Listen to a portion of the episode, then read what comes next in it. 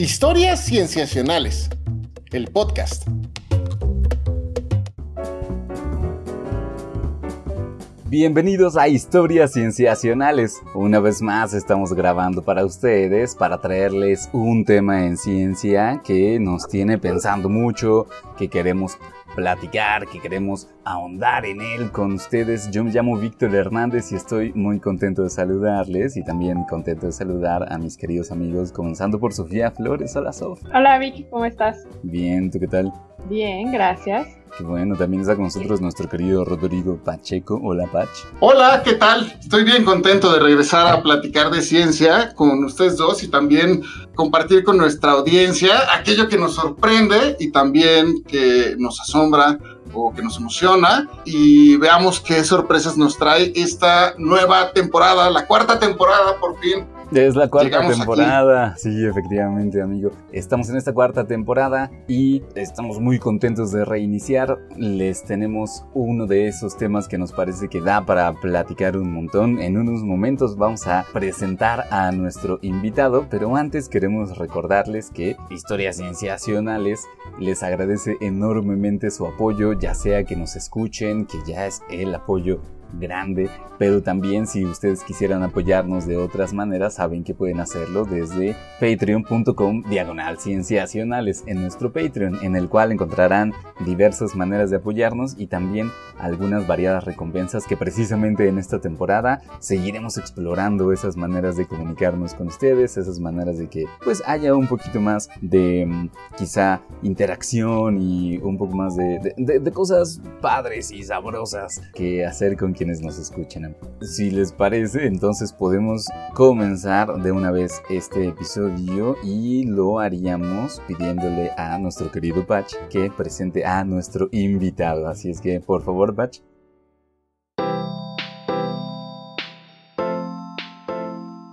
Para abrir esta cuarta temporada tenemos un invitado que tengo el gusto de llamar amigo, que es el, el doctor Guillermo Murray Tortarolo, que es licenciado en Ciencias Ambientales por la UNAM, maestro en Biología también por la UNAM y doctor en Matemáticas por la Universidad de Exeter.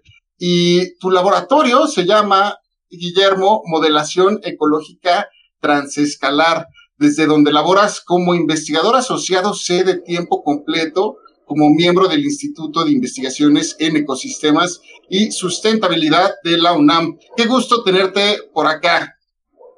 No, todo mío el gusto. Muchísimas gracias por la invitación. La verdad estoy bastante contento y bastante entusiasmado de platicar un ratito. Ese laboratorio, qué nombrecito que tiene, ¿verdad? Ya espero que el próximo año se cambie a algo más normal como investigación en cambio climático o alguna cosa más sencilla de, explicar. Yo creo que tiene cierto caché.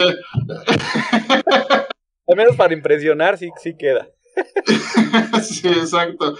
Eh, y, bueno, aquí eh, pues, pues queremos platicar contigo porque eh, te centras en tus investigaciones en entender los diferentes motores de cambio que afectan a los ecosistemas a nivel global, a nivel nacional y regional. Es, es decir, tu investigación viaja a través de distintas escalas y no solo a distintas escalas espaciales, sino también utilizas distintas herramientas computacionales, datos globales, nacionales y de diversas naturalezas estos datos, y siendo lo que en lo que te enfocas, que es el impacto del cambio climático, en, por ejemplo, en el flujo de carbono, en la seguridad alimenticia y el bienestar humano eh, en general, lo que, pues, qué es lo que particularmente te interesa y abordas desde esta perspectiva. Y en este sentido, el, campo que desarrollas en tus investigaciones, pues a mi parecer es muy interdisciplinario y abarca pues la biología, la ecología, la economía, la sociología e incluso la política ambiental, porque he de contarle a la audiencia un poquito de, la, de las cosas que tú estás haciendo. Y es que nos llamó la atención platicar contigo porque tu trabajo lo enmarcas, como, como comento en estos en estos temas del, cambio climático y del cambio global. Y tienes tres artículos que a mi parecer enmarcan muy bien esta perspectiva. Tienes un artículo en el 2023 que, en el cual eh, hacen modelos en donde eh, pretenden, eh, bueno, modelan y evalúan los impactos regionales del riesgo de cambio climático en, el maíz. Y en esta, esta publicación la hiciste este año y lo que haces es evaluar el impacto y el riesgo del cambio climático, precisamente en la producción de maíz, y ahí asocias la precipitación con la producción de maíz, que es positiva y es realmente fuerte, y planteas escenarios de cambio climático en donde la producción de México a nivel nacional, pues se va a ver mermada en algunas regiones como es el sureste o el, noroeste del país. Eh, incluso podemos, mencionan en sus investigaciones mermas en la producción de hasta un 80% que se vuelve realmente eh, pues una situación crítica de, del, de uno de los principales granos que consumimos a nivel nacional. Tienes otro trabajo en el 2021 que es acerca de cómo la sequía es un conductor de la migración entre México y Estados Unidos, que a mí me pareció muy interesante, en donde realmente utilizan datos de alta resolución, incluso a nivel municipal y de largo plazo, desde 1970 al 2009, y plantean entrevistas a nivel nacional, detenciones de patrullas fronterizas, y no solo eso, sino que datos ambientales, que es la precipitación, y lo que encuentran es que a medida que hay más eh, ambientes más secos, años más secos, es cuando más migra eh, las personas, principalmente en la parte rural. Y el último, que es el del 2019, es el del impacto de eh, eventos extremos climáticos y cómo afectan a la, a, la, a la ganadería aquí en el país, particularmente en México, en esta sequía que vivimos en el 2011-2012, que yo me acuerdo bastante y fue realmente impactante esa sequía que vivimos, que fue la peor de los últimos 70 años. Y ahí lo que encontraste es que eh, tanto el ganado vacuno y caprino disminuyeron con esta sequía el 3% y estamos viendo cómo los eventos extremos del cambio climático eh, eh, eh, afectan estos fenómenos. Entonces, más adelante creo, me gustaría abordar con mucha particularidad estas investigaciones, las cuales estoy enmarcando de manera muy somera y breve, espero que lo haya hecho bien, ya me dirás. Eh, si no, por favor, anótame algunas particularidades que te gustaría resaltar y mencionar, pero dentro de tu perspectiva, pues eh, lo que haces es entender procesos ecológicos de escalas grandes y los asocias con distintos aspectos de nuestro sistema humano. Entonces, ¿cómo desde tu perspectiva nos, nos sintetizarías tu trabajo? Este, qué buen resumen, leíste mejor mis artículos que mis estudiantes.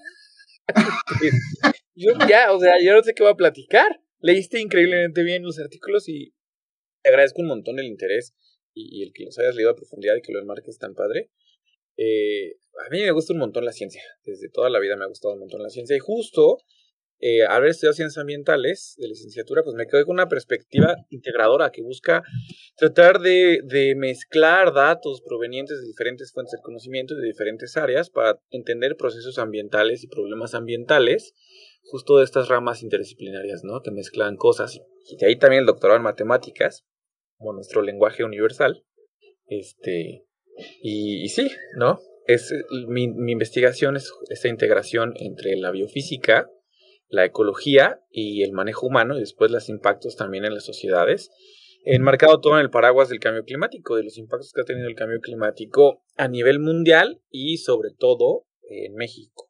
Muchas gracias, Guillermo, por esta síntesis que nos haces. Y ah, noto que también mucho de tu trabajo parte de utilizar estas grandes bases de datos y que se colectan a grandes escalas y de diversas, de diversa naturaleza, como se comentaba. Entonces, ¿Cuántos y a grandes rasgos, eh, eh, cuáles de los datos con los que trabajas están disponibles para cualquiera, para cualquiera que quiera responder preguntas con ellos? ¿Y cuáles dirías que son los costos y beneficios más comunes al trabajar con este tipo de datos? Yo, yo vivo del Open Access. La gran belleza del trabajar con el Big Data es que no hace falta hacer campo ni laboratorio. Bueno, a mí yo, yo no vengo de biología como ustedes, yo vengo de ciencias ambientales y jamás me gustó el campo. Nunca jamás me gustó el campo. Lo mío siempre fue la modelación matemática desde, desde siempre, ¿no? Y tampoco el laboratorio. En la tesis de maestría sí hice algunos experimentos de laboratorio, en la tesis de licenciatura mucho campo y dije, no, ninguna de estas dos cosas es para mí. Y de ahí dije, el doctorado lo voy a hacer en cosas de modelación. Y sobre todo aprendí ciencia de datos desde el doctorado. Y es padrísimo. La verdad es que trabajar en ciencia de datos a mí me gustó un montón. Porque hay un universo de datos disponibles de diferentes tipos en línea, pero universo así de lo que se les ocurra. Entonces, datos climáticos, estaciones de monitoreo eh, meteorológicas y, el procesamiento de las mismas, hay de un montón. O sea, tenemos datos de 1901 para todo el mundo, disponibles en línea. Eh, se pueden bajar a nivel país en forma Excel, que entonces es muy fácil manejar. Yo los uso un montón para mis clases, por ejemplo. Los datos en rejilla pues son un poquito más difíciles de manejar. Los datos de producción de alimentos están todos disponibles en el sistema eh, de agropecuario y, pesquero de México, el CIAP, nunca me acuerdo, sistema institucional agropecuario y pesquero que lo quieren desaparecer ahorita junto con el INEC y otros, pero bueno, de ahí, de ahí también tenemos un montón de datos que se colectan a escala municipal de producción de alimentos de todos los cultivos y todos los ganados, todas las formas de ganado. Este, y de ahí en fuera, pues mucho de, otras cosas, por ejemplo, datos del INEGI para migración, de las diferentes encuestas que se tiene o de la ocupación agraria. Hay ahora unos datos padrísimos que estamos trabajando con una de mis estudiantes de Locatel para estudiar relaciones entre máximos termales en las ciudades y violencia de género. Y está saliendo súper claro los resultados. Es así de esas tesis que creo que va a ser eh, muy, muy bonita. Em, está encontrando que es muy claro que conforme ha aumentado la temperatura máxima y cuando tienes eh, temperaturas máximas elevadas en la Ciudad de México, hay un aumento en los casos registrados de violencia de género. Y usamos datos de Locatel. Entonces, la gran belleza de este trabajo, pues es que datos hay un montón. La dificultad es aprender a procesarlos. Entonces, tú me decías cuáles son los beneficios, pues que están disponibles. ¿Cuál es el gran costo de trabajar con estos datos? Aprender a procesarlos. Y aprender a procesar estos datos requiere muchas herramientas matemáticas, estadísticas em, y computacionales, que no es fácil, hay que saber programar, hay que saber eh, leer y procesar datos, em, y necesitas pues de repente aparatos, ¿no? Netas computadoras pues relativamente potentes para que no se estén procesando durante semanas y semanas. Entonces, digamos que sí hay una limitante a veces importante en el poder computacional. Y en este sentido, por ejemplo, en el sentir de que todos pueden eh, acceder a los datos, a mí me llama mucho la atención el papel que juega la creatividad, porque todo el mundo puede acceder a ellos, pero las preguntas que tú te puedes llegar a hacer, pues pueden ser eh, cruciales, ¿no? Para saber qué, qué uso te le tienes que dar a los datos, pero al mismo tiempo todo el mundo podría hacerse esa pregunta y es también interesante eso, ¿no? está abierto, es un campo abierto. Es definitivamente el data science, es un campo abierto. A mí a veces me espanta un poco esto de la inteligencia artificial. A lo mejor en 10 años no tengo trabajo. Este, me tengo que empezar a, me a poner a trabajar también en eso, ¿no? Porque mucho del data science y justo se relaciona con la capacidad de procesar diferentes bases de datos y hacer preguntas eh, interesantes. Pero bueno, antes de los espantos del futuro, eh, la pregunta me parece fundamental. Cuando empiezan algunos estudiantes a trabajar un tema o cuando lo utilizo como materia de clase, uno de los problemas más comunes a los que se enfrentan los que empiezan a trabajar con la ciencia de datos es lo que se conoce como inundación de datos. Y es que si tú no le haces preguntas clave a tu base de datos, si no tienes hipótesis de las que partes fundamentadas en la ciencia, es súper fácil perderse. Es súper fácil que te inunden los datos y dejar de saber qué es lo que estás haciendo. Entonces, la esencia de este trabajo es leer un montón para tener preguntas claras y tener ideas claras de lo que no sabemos. Y entonces a partir de ahí preguntarle a los datos cosas clave. Em, de lo contrario, pues sí, es un mar y uno puede hacer exploración de datos ad infinitum. Eh, Guillermo, a mí me gustaría hacerte una pregunta antes de que pasemos tal cual a hablar de tus trabajos que mencionó Patch específicamente. Em, al respecto de este acercamiento que tienes. Eh, porque te dedicas a este tema grande que preocupa a muchas personas con mucha razón, que es cambio climático y los efectos que puede tener, eh, eh, particularmente en las sociedades, ¿no? Las que son más cercanas a nosotros. Y es verdad que para tratar de, pues, averiguar qué tipo de efectos se pueden crear, tú manejas esta gran cantidad de datos y creas modelos, ¿no? Que en, ciencia pues tenemos esa, esa gran herramienta que es la creación de modelos, pero también frecuentemente tenemos una, mm, bueno, eh, mm, hay que, digamos, que tener consideraciones cuando estamos hablando de modelos. Hemos platicado frecuentemente con Pacha respecto de esto y con otros invitados y fíjate, él mismo nos compartía ahora una cita cuando nos estábamos preparando para charlar contigo del estadístico británico Pelham Box que dice que todos los modelos son erróneos, pero algunos son útiles. Porque claro, todos se tratan de eh, tomar algunas variables que te interesen del sistema que estás estudiando, otras no las consideran, entonces bueno, tendrán sus limitaciones. Y en un sistema tan complejo como es el clima, y si luego a eso le vas añadiendo capas de otras cosas que también son complejas, como la sociedad, eh, como los sistemas agrícolas, eh, ¿qué dirías tú que tenemos que tomar en cuenta cuando escuchamos al respecto de modelos que nos hablan de lo que ocurrirá en el futuro. Es decir, em, cómo debemos tomarlos, ¿Qué, qué consideraciones debemos tomar. Esa es una buena pregunta. Tú me quieres llevar a la filosofía como el lugar. Ah. Este, esa frase me encanta. Hay un colega mío ahí en, la, en el IES este, que da análisis multivariados de materias. Él se dedica justamente a los modelos multivariados y siempre empieza con esa frase. Que, pues, al final cualquier modelo va a ser erróneo. Nunca, nunca vas a poder representar la realidad. Eso es cualquier modelo, hasta la célula, hasta el átomo. Cualquiera de nuestras estructuras en las que representamos la realidad, pues siempre es una simplificación. La, el fundamento para que un modelo sirva es que sea útil. Y lo mismo la doble hélice del ADN, lo que se les ocurra. Todos son construcciones para representar de manera sencilla y entendible pedazos de nuestra realidad.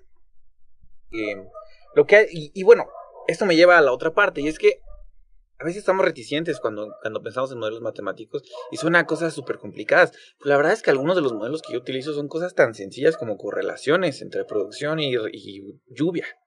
Em, ¿No? Entonces, no necesariamente hay que pensar en este universo de cosas complicadísimas. Claro, los datos de clima, por ejemplo, de los modelos globales, sí son, o sea, por lo menos yo trabajé en el doctorado, sí son unos monstruos de una cantidad de código que no se pueden creer. Eh, por ejemplo, Jules, que fue el modelo con el que yo trabajaba en el Reino Unido, tiene 20 millones de líneas de código, ¿no? Este es una cosa así, claro, pero no lo programó una sola persona. No estás hablando de un modelo en el que han trabajado 300 o 400 académicos programando diferentes pedazos de las, de nuestro entendimiento de la atmósfera, de los procesos de la, de la Tierra, del, del, océano, de la interacción entre estos. Este, y al final, aunque tengas 20 millones de líneas de código y trates de representar todos los procesos que se te ocurren del sistema planetario, sigues teniendo un modelo que no va a ser la realidad por sí misma tuvieras un modelo que representara la realidad por sí misma, pues la única forma de correrlo sería un segundo por un segundo y no nos serviría absolutamente de nada.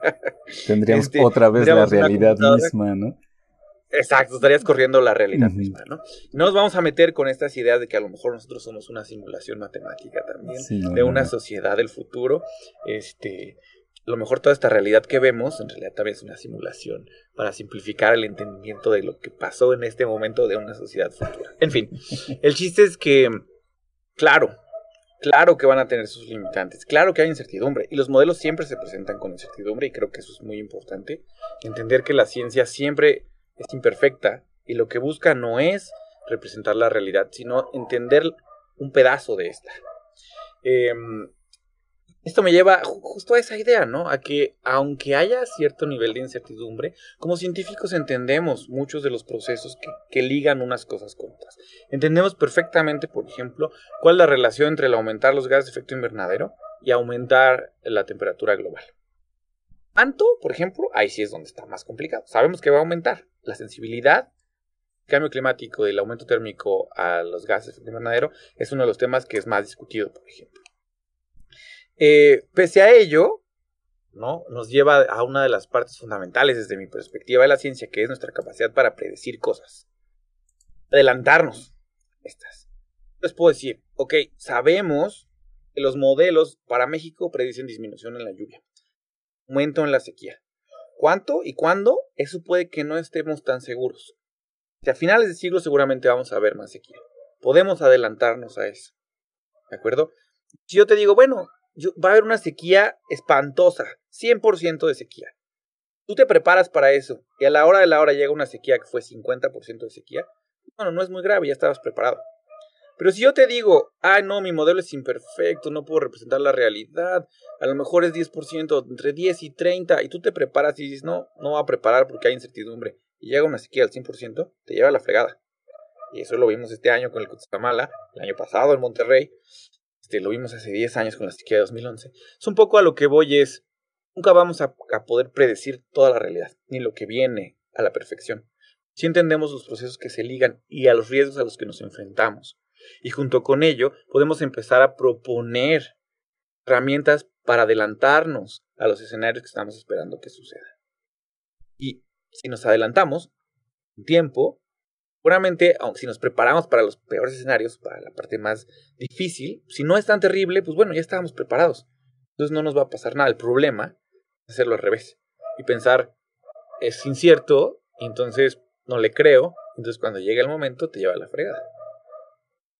Justo en ese mismo sentido de lo que mencionas de la particularidad, eh, surge entonces la pregunta ya enfocándonos en tu investigación, que bueno, eh, justamente pues ya meterse en las partes más finas es complicado, ¿no? Y tú que te especialistas en temas que tienen que ver con, con maíz y tal, ¿cómo va a afectar el que algunos eh, países, específicamente, bueno, ya pensando en lo global, pero que algunos países, por ejemplo China, eh, tengan que ver con esto de la producción de maíz, ¿cómo va a afectar que los esfuerzos internacionales se retraigan, se abandonen, justamente en miras de la mitigación del cambio climático para la producción del maíz en México? Sí, es muy interesante. Cuando pensamos en maíz en México, no solo pensamos en la cuestión cultural, sin maíz no hay país, pero el maíz es nuestro cultivo bandera para la producción de temporal es uno de los pocos cultivos de temporal que están distribuidos en todo el país. Entonces, cuando tú analizas el maíz, en realidad lo que estás pensando detrás el impacto que puede tener el cambio climático en la producción de temporal en el país, en general, todo, en todos los cultivos de temporal, de los que depende y vive un montón de gente, ¿no? Al menos 5 millones de personas en nuestro país siguen dependiendo directamente de la agricultura temporal.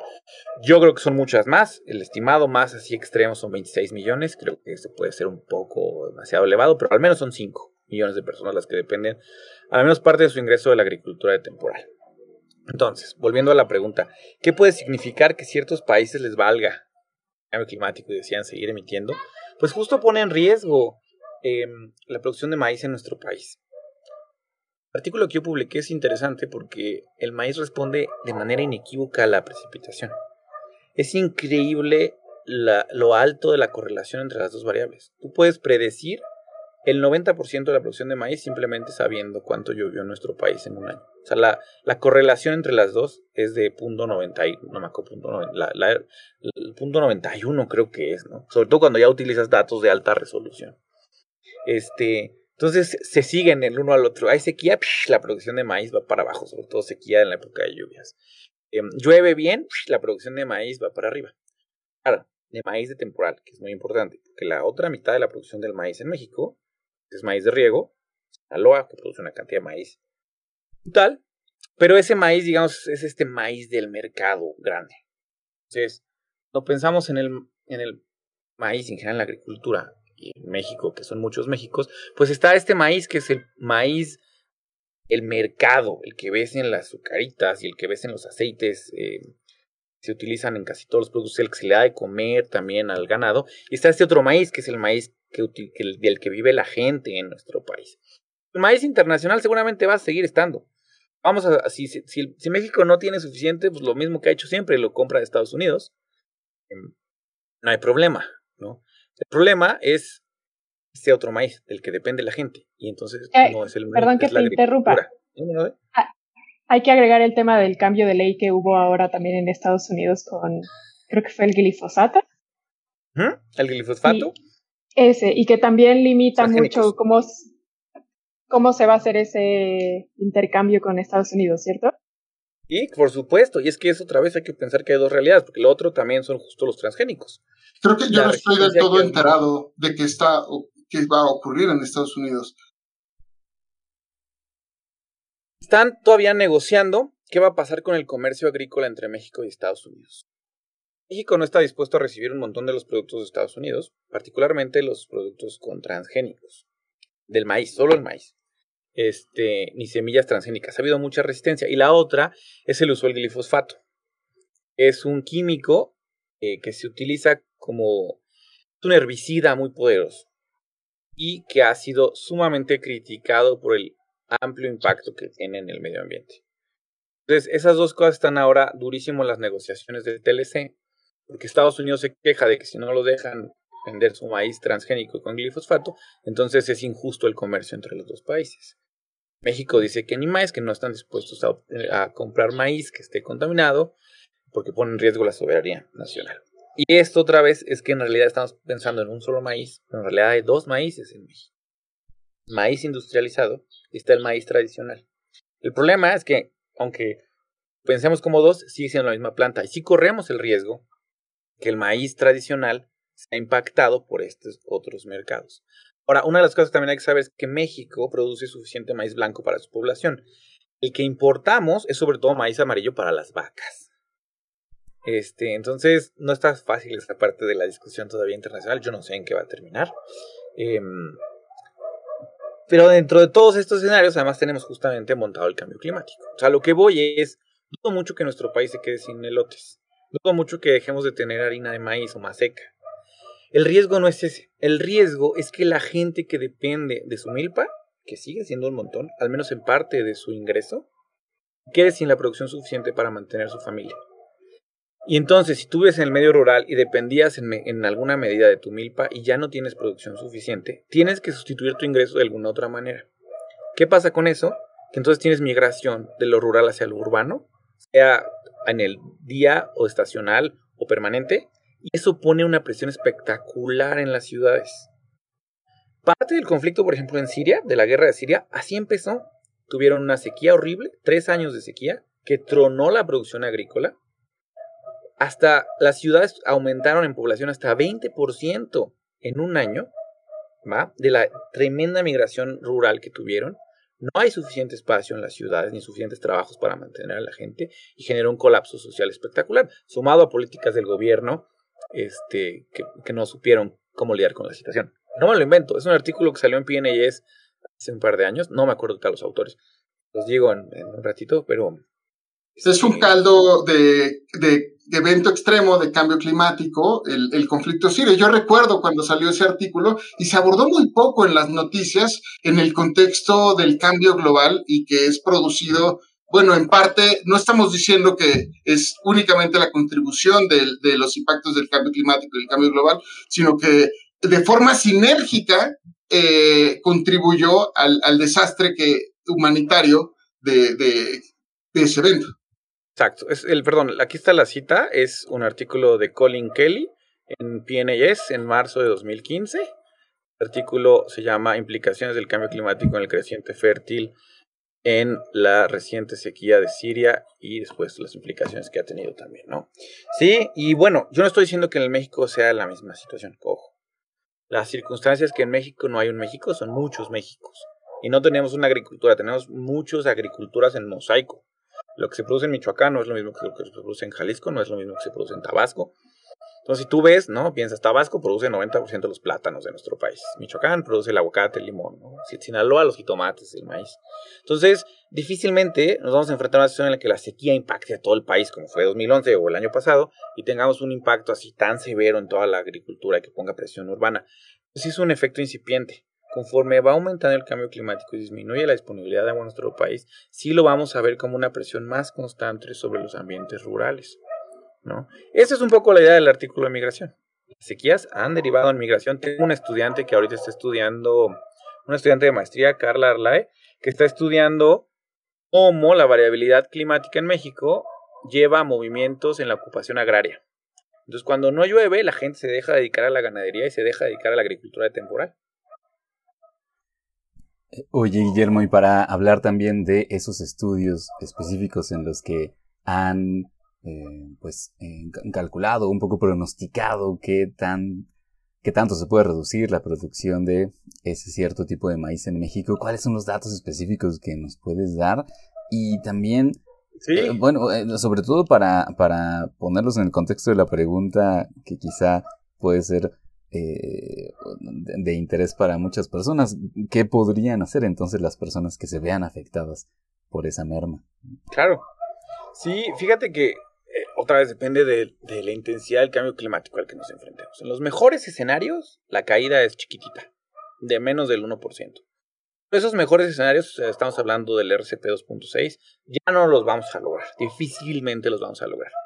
En el peor de los escenarios, la caída a nivel nacional es hasta el 10%, en todo a nivel nacional. O sea, perdemos más o menos mil, mil, un millón de toneladas de maíz.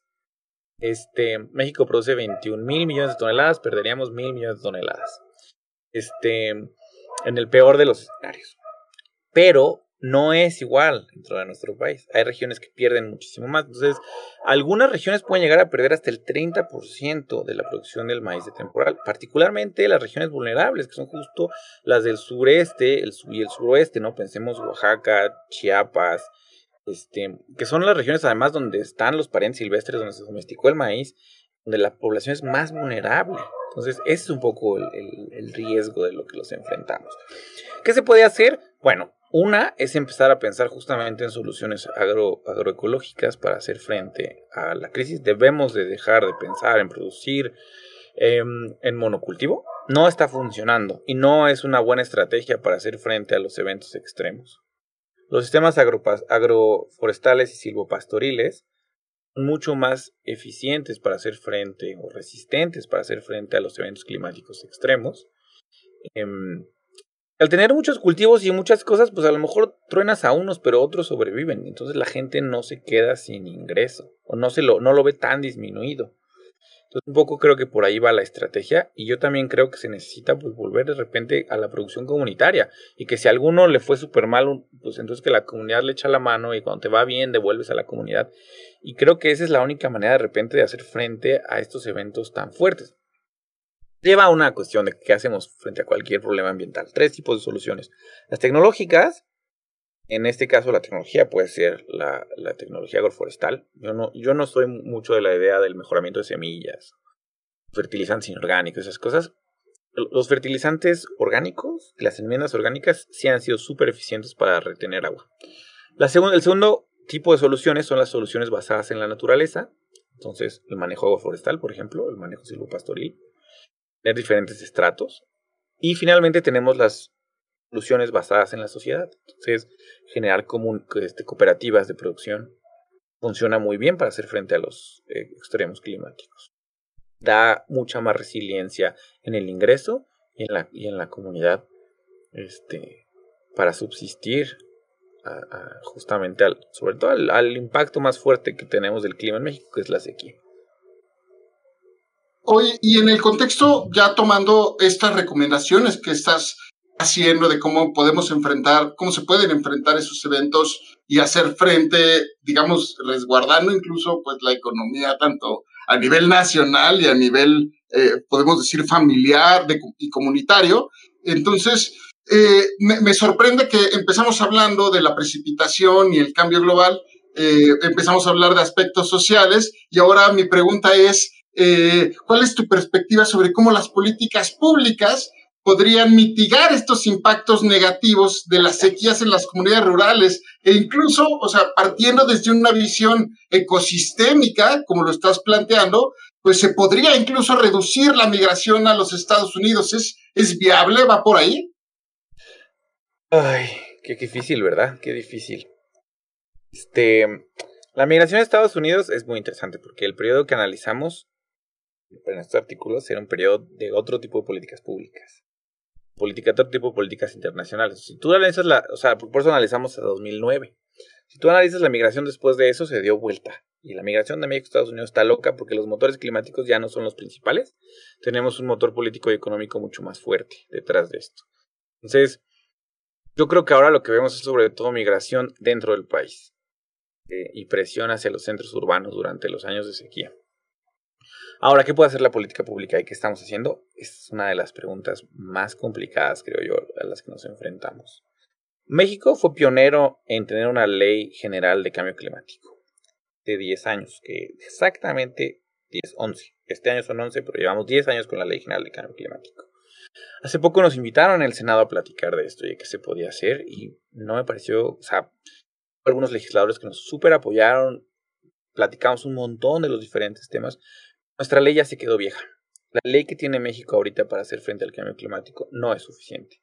No tenemos una política clara para hacer frente a la falta de agua y lo vemos en las últimas sequías. Nadie sabe qué hacer. último que hemos decidido es bombardear las nubes. científicamente no tiene sentido. La evidencia muestra que no funciona el bombardeo de nubes. Entonces, hasta el momento no hemos tenido una política pública eficiente para hacer frente al cambio climático y a sus impactos en nuestro país. Yo no sé si por ahí va el asunto. Increíble empezar a tener, por ejemplo, políticas públicas de seguros para hacer frente a la sequía como los tuvimos antes. Yo creo que las soluciones van más a través de la organización comunitaria. Pueden ser las ONGs o pueden ser las mismas comunidades, pero no estoy seguro, eso sí es una visión muy mía, de que el modificar las leyes vaya a funcionar.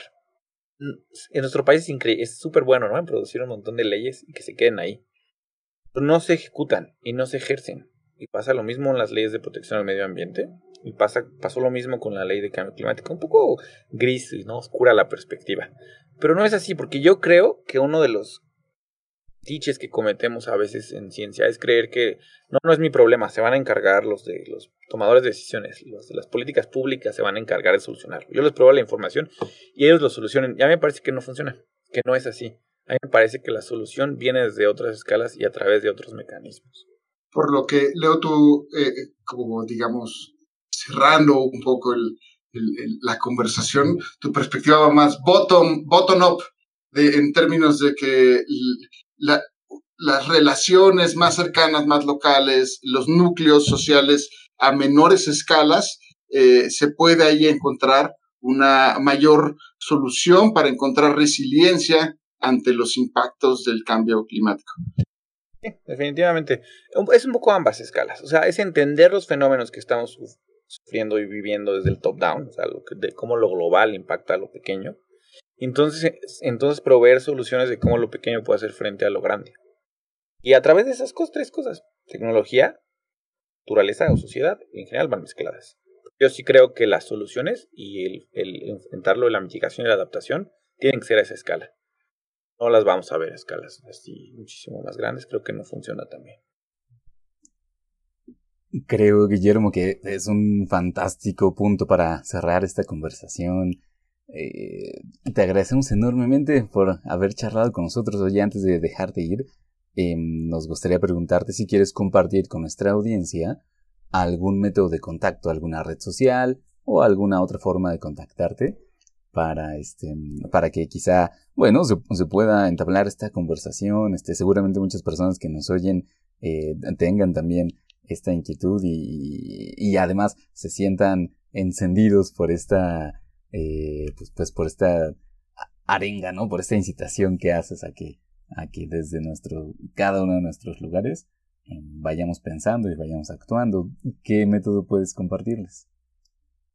Gracias, Víctor. Sí, a mí me da un montón de gusto recibir mensajes del público en general. doy charlas por aquí, por allá, y sí recibo y me gusta mucho, sobre todo si son niños, me encanta no recibir mm. preguntas.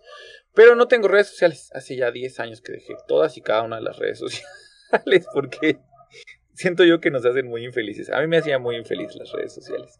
Entonces, el único método de contacto que tengo es mi correo electrónico, que es g de Guillermo Murray, M-U-R-R-A-Y, arroba, ies.unam.mx.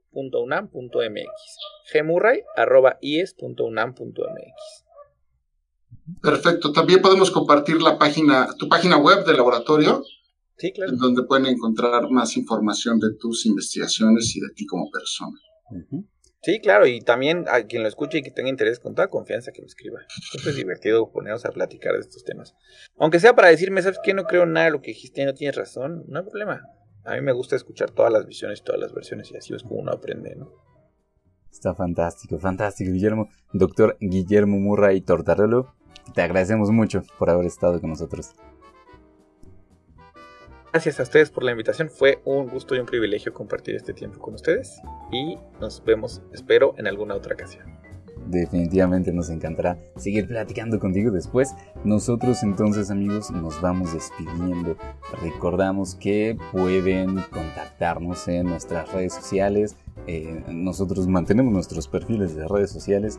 Es verdad, a veces nos traen cosas infelices, pero en general nos gusta estar en contacto con ustedes que nos oyen y le pediremos a Sof que nos diga cuáles son nuestros métodos de contacto. Estamos en Facebook como Historias Cienciacionales, en Twitter como arroba cienciacionales, en Instagram estamos también como arroba cienciacionales.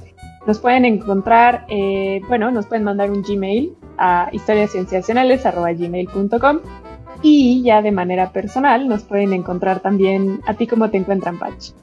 A mí me pueden encontrar como Pacheco VV en cualquier red. A ti, Sof. A mí en Twitter me encuentran como arroba soflofu, aunque es verdad que ya últimamente lo he dejado mucho, pero bueno, ahí estoy. Y tú, Vic, ¿a ti cómo te encuentran? Como arroba Víctor Rogelio. Una vez más, muchas gracias. Gracias por escucharnos. Hasta pronto.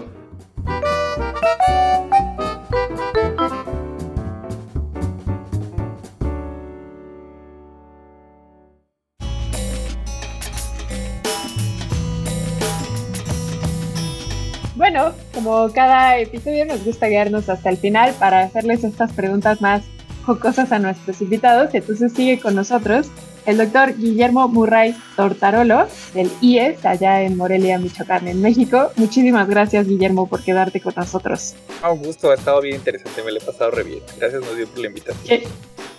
Qué, qué bien, muchas gracias a ti.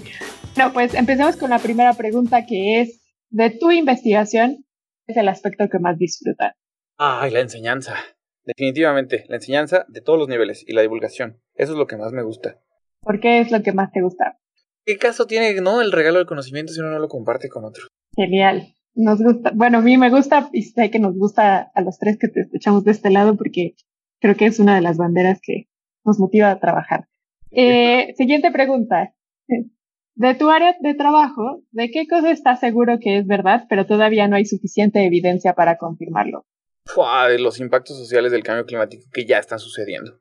Yo creo que hay cosas como la violencia o los accidentes automovilísticos Em, que son consecuencias del cambio climático y todavía no tenemos la suficiente evidencia para confirmarlo, pero verán que pronto va a empezar a salir cada vez más. Hace un par de años ya salió el primero, que es suicidio, y estoy seguro que vamos a empezar a tener cada vez más evidencia de los impactos sociales y psicológicos que está teniendo la temperatura, el aumento térmico. Wow, a mí me, me, llamó la atención el que viste hace rato también en la entrevista con el de la violencia y, y me gustaría, bueno, me gustaría mucho saber más de eso por la correlación, pero bueno, quedémonos con ese dato por ahora.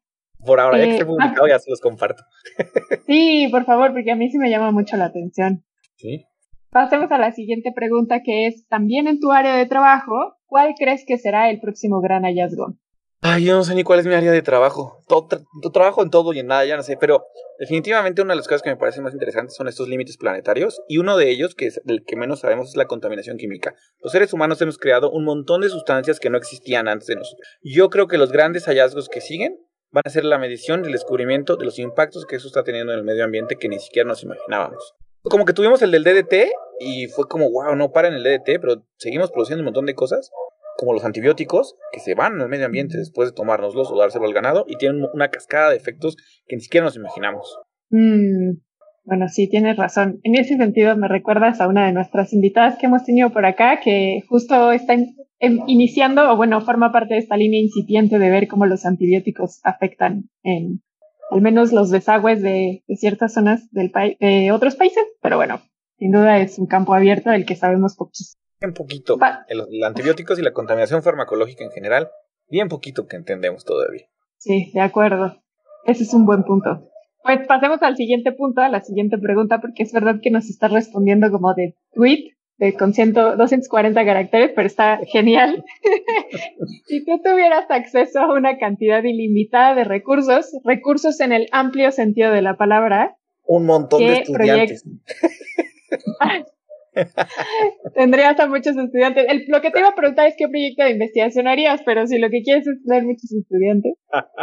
no, si tuviera recursos ilimitados.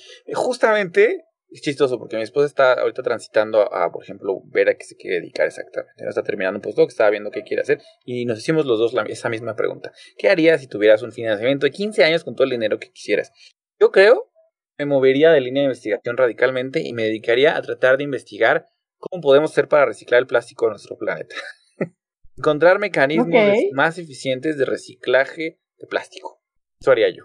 Que al final tiene que ver con el cambio climático. Sí, pues sí. Y de, en general, creo que también de basura, de, de, Mucho del problema, dice Bill Gates, que mucho del problema de nuestra humanidad y de nuestros problemas globales es un problema de optimización. No hemos optimizado nada. Agarramos, lo usamos y lo tiramos. Y no se optimiza nada. Entonces, hay un montón de desperdicios que tenemos la tecnología y el entendimiento para recircular plástico, sabemos compostear la materia orgánica, se puede reciclar el vidrio eh, y el aluminio, y es cuestión de encontrar mecanismos para llevarlo a cabo. Oh, eso sí me llevaría 15 años y recursos ilimitados. Esperemos que tengas los recursos para que tú también nos ayudes a encontrar esa respuesta. Ojalá. Hacemos ya, pasemos ahora sí a la última pregunta, que esta ya es de un tinte un poco menos académico y más personal, que es, si viajaras a una isla desierta, ¿qué música, qué libro y qué objeto te llevarías? Órale, qué buena pregunta. La música me llevaría Division Bell de Pink Floyd, el disco de Division Bell de Pink Floyd, que me parece increíble. Pero en realidad me gustan tantas cosas diferentes, pero sí, ese sería. ¿Qué libro me llevaría? Ay, qué buena pregunta. Me, me llevaría la saga de la Rueda del Tiempo, porque son como 14 tomos de mil páginas cada uno, entonces tendría lectura para largo hasta que me rescaten. Este, súper recomendado a los que les guste la literatura fantástica, la, saga La Rueda del Tiempo es fenomenal, larguísima, te puedes tardar tres años leyéndola, 14 mil páginas. Em, ¿Y qué objeto me llevaría? ¿Estoy solito o alguien va a estar conmigo? en teoría vas a estar tú solo. Oh, eso sí, eso sí me deprimiría mucho. Me llevaría, entonces, pues algún videojuego, ¿no? Para, bueno, pero si no hay electricidad, a lo mejor me quedaría sin el videojuego pronto, pero eso me llevaría. Si tuviera electricidad limitada, videojuegos. Buena literatura, buena música de videojuegos, ya, ya la hice con eso. ¿Y qué diferencia haría que te quedaras con alguien en esa isla desierta? ¿Qué objeto te llevarías si estuvieras con alguien? Ah, pues si estuviera mi esposa me llevaría juegos de mesa. Ah. Claro, ¿no? Entonces se comparte la diversión. Eh, si mi esposa y yo jugamos un juego que se llama Wingspan todos y cada uno de los días, desde hace muchos años. Entonces, ese sería mi objeto mi querida esposa se viniera conmigo a la isla. Qué buena respuesta, genial, padrísimo. Debo decirte que Vic, nuestro colega Vic, está muy emocionado de que te lleves eso a la isla desierta. Él también se iría a jugar conmigo, parece muy bien. Ya no estaríamos desiertos, entonces haríamos la comunidad ahí de juegos de mesa y ya está.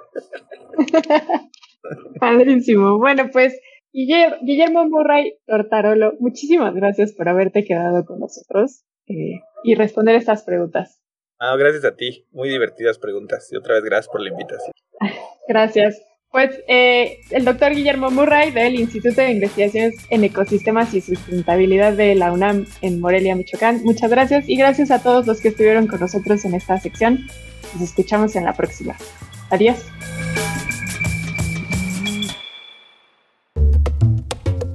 Esto fue Historias Cienciacionales, el podcast.